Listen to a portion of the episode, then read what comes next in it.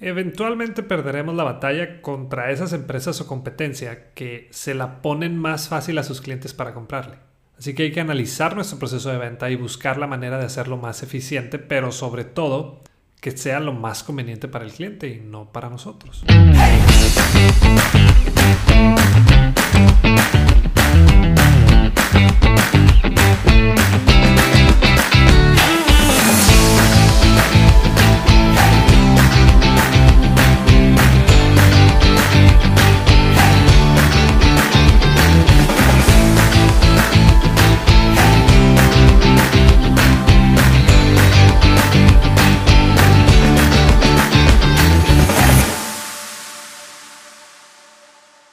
Quería cambiar de celular y me metí a internet a buscar las diferentes opciones del modelo que yo quería.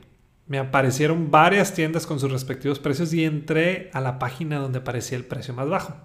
La tienda no la conocía, pero se veía bien, seria, con sus sellos de confianza con los que debe contar una tienda de comercio electrónico. Los contacté por el chat, nomás para conocer un poco más sobre ellos y así sentirme pues más seguro.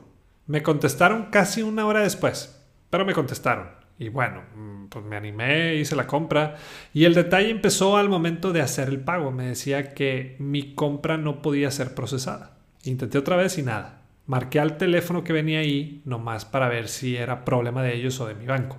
Me dijeron que no estaban teniendo problemas y que volviera a intentar. Probé de nuevo, una vez más, con otra tarjeta y me salía el mismo mensaje.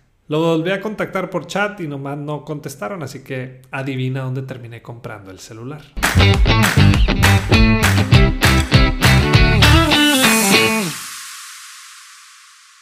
Hola, yo soy Daniel Rodríguez de la Vega y bienvenido al episodio 7 del podcast Bueno, Bonito y Valioso, donde queremos ayudarte a encontrar tu valor en el mercado y que puedas de una vez por todas dejar de competir solo en precio. ¿Te has puesto a pensar por qué ha habido ocasiones donde has pagado más por un producto sabiendo que estaba más barato en otro lado? Por lo general cuando hago esta pregunta la gente batalla un poco para responder, pero cuando comenzamos a analizar los escenarios, todo se pone más claro. Nuestra toma de decisiones al momento de comprar van más allá del simple precio y eso ya lo hemos comentado en otros episodios, pero ¿qué razones hay por las que pagaríamos más?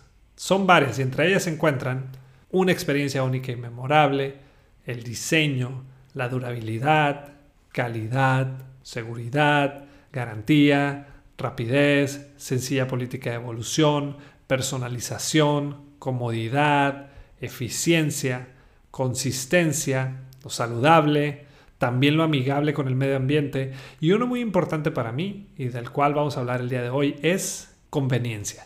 Y como conveniencia me refiero a la facilidad con la que podemos adquirir productos o servicios de una empresa, es decir, qué tan fácil nos la ponen los negocios para poderles comprar. Recuerdo otro caso de una empresa con la que me tocó asesorar. Es un negocio de pinturas, ellos mismos las fabrican y también ofrecen el servicio de aplicación, es decir, te pintan tu casa, oficinas o lo que sea. La mayoría de las veces que trabajo con alguna empresa, primero llevamos a cabo un mystery shopper, es decir, evaluamos de manera misteriosa su servicio y, analizamos todo su proceso de venta. Solo es para ver los puntos débiles y ver en qué se puede mejorar. Me di cuenta que si tú hablabas a la empresa porque querías pintar tu casa, te enviaban a una persona. Tomaba las medidas, unas fotos y al regresar a su oficina le pasaba la información a la persona de compras. Ahí hacían la cotización y después la pasaban al director general. Él hacía sus observaciones y si había que modificar algo, lo hacía. De ahí se regresaba de nuevo a compras y llevaban a cabo los cambios. De nuevo, iba de vuelta al director para el visto bueno final y entonces sí regresaba a compras y compras lo mandaba al cliente. Todo este proceso tomaba tres o cuatro días. Si te toma todo ese tiempo para solo cotizar, ten por seguro que la persona ya casi terminó de pintar por otro lado. Ahora, te cambio el ejemplo. Un día yo iba saliendo de mi oficina y justo en la puerta me topé con un amigo que también es pintor. Lo saludé y me dijo que acababa de pintar las oficinas de enseguida. Qué bueno que te veo, le dije, porque quiero pintar la mía. No me gusta ese color que tiene y quiero uno más claro, casi blanco. Se asomó y me dice, con 1200 pesos lo hacemos. ¿Y cuándo te puedes dar la vuelta? Le dije, pues ahí traigo pintura. no sé si notas la diferencia. No digo que los procesos no sean buenos, al contrario, pero nuestro proceso de venta debe ser lo más sencillo y fino posible que fluya lo más natural que se pueda, porque si no, eventualmente perderemos la batalla contra esas empresas o competencia que se la ponen más fácil a sus clientes para comprarle. Así que hay que analizar nuestro proceso de venta y buscar la manera de hacerlo más eficiente, pero sobre todo que sea lo más conveniente para el cliente y no para nosotros. En otras palabras, hazle la vida más fácil a esa persona que quiere comprarte. Sé un mystery shopper en tu propia empresa. Sé un cliente por un día y toma en cuenta todo eso que no beneficia en nada al cliente. De seguro vas a poder sacar una muy buena conclusión de cómo es tu proceso de venta y si es lo más conveniente para esa persona que te quiere comprar. ¿Tú qué piensas? ¿Qué valoras más? ¿Precio o conveniencia? Y volviendo al ejemplo del inicio del celular, pues sí, terminé comprando en Amazon. Era un poco más caro, pero me la ponen mucho más fácil para comprarles. La conveniencia es un arma muy poderosa y por la cual muchas personas están dispuestas a pagar.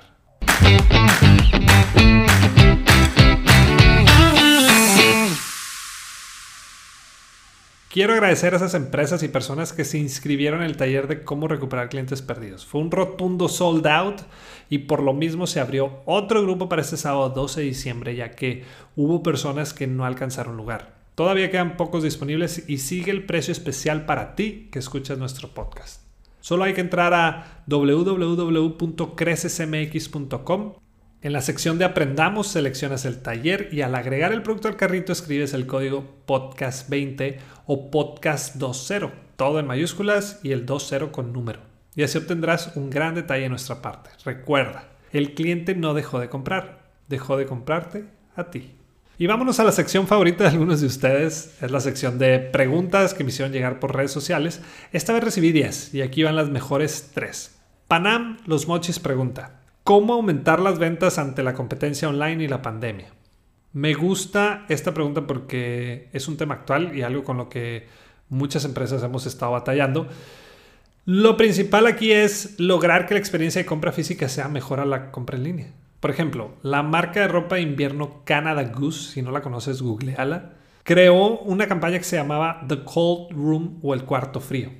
¿En qué consistía? Pues tú ibas a la tienda y para probarte alguna de las chamarras, o prendas de invierno que venden, entrabas a un cuarto frío que estaba hasta menos 25 grados. ¿Qué mejor manera que realmente probar la calidad y el valor del producto que estás comprando? Hay que involucrar al cliente en nuestra tienda. Es decir, hazlo parte del proceso de compra y no necesariamente tiene que ser algo tan sofisticado como un cuarto frío. La segunda pregunta es de Rubén. Hay algo de gente que viene a mi tienda física, suplementos alimenticios, ya te recordé Rubén y me dice que quiere subir o bajar de peso. Yo implementé unas respuestas automáticas dependiendo de su duda, pero noté que cuando mando la respuesta automática esa persona ya no me contesta. Mi pregunta es, ¿cómo ser automático y no perderlo personalizado con cada cliente? Buena pregunta Rubén y entiendo muy bien lo que comentas. La tecnología está aquí y está para quedarse, así que definitivamente debemos recibirla y adaptarnos lo más pronto posible. Ahora, el hecho de que utilicemos la tecnología no significa que debemos desaparecer el toque humano. Son dos cosas que pueden ir de la mano. Hay gente que sigue buscando esa atención humana, pero también hay personas que prefieren el do it yourself o el hazlo tú mismo. El que tengas una sección de QA o respuestas a las preguntas más comunes es, es de gran ayuda. Yo lo que te recomiendo en tu caso es, puedes seguir utilizando las respuestas automáticas, pero que después venga el seguimiento humano, es decir, mi compañía de telefonía celular, por ejemplo. Todo lo maneja de manera virtual. No existen oficinas y todo se trata por teléfono, chat o mail. Cuando yo tengo una duda, ellos tienen un chatbot, un robotito que responde a las preguntas más comunes que yo pongo. Lo interesante aquí es que cinco minutos después de que abandono la conversación, recibo una llamada de una persona de la compañía y, y es nomás para saber si quedó resuelta mi duda. Ellos aplican muy bien las dos cosas y saben perfectamente de la importancia de ese toque humano. Y la tercera y última pregunta es de mano. Tengo un par de meses con una pequeña empresa de capacitación en temas financieros. ¿Crees que al comenzar deba dar gratis algunas cosas o temas? Ah. Mi respuesta específicamente a lo que tú preguntas es sí, totalmente. Sé que se me van a dejar ir encima. Pero en temas de servicios yo estoy a favor de primero demostrar de lo que somos capaces. Cuando comencé con el tema de mis capacitaciones y conferencias, yo no tenía tanta experiencia y difícilmente creían en mí. Tuve que dedicar dos años para estudiar al consumidor, a las empresas, y entonces sí poder tener experiencia e información necesaria para dar una buena conferencia. Obvio llegó el punto en el que empecé a cobrar y con el paso del tiempo pude cobrar más y mejor. Es muy similar a los samples o pruebas que te dan en los supermercados cuando sale un producto al mercado. También se da en plataformas tecnológicas. Pruébalo un mes y si te gusta el precio es de tanto. No es que estés regalando las cosas en un principio, sino que es una inversión para poder salir al mercado y entonces sí poder romperla. Y bueno, ahí está un episodio más. Espero que te haya gustado. No olvides enviarme tu pregunta más tardar el viernes porque los sábados grabamos y así la podemos incluir en el siguiente episodio. Solo te recuerdo que buscamos buenas preguntas. De repente sí me topo con una por ahí que dice, ¿cómo puedo vender más? Pues platícame un poco más de qué vendes, qué haces y sobre todo la problemática en sí. Nomás es cuestión de ser un poco más específicos y así se convierte en una buena pregunta. Solo un anuncio más, y es que el 16 de diciembre será el último episodio del año porque estamos trabajando en los episodios con invitados. Están quedando de verdad de lujo y estoy seguro que te van a gustar, así que de nuevo te agradezco por escucharnos y solo te pido un gran favor, ya te la sabes. Si te gustó este episodio, compártelo en tus redes sociales y así podremos ayudar a más personas o empresas a que encuentren su propio valor en el mercado. Y la próxima vez que te digan, ¿por qué tan caro? Muéstrate de acuerdo y acepta lo que vales con dignidad y seguridad. Si quieres saber qué contestar después, no dejes de escuchar. Bueno, bonito y valioso.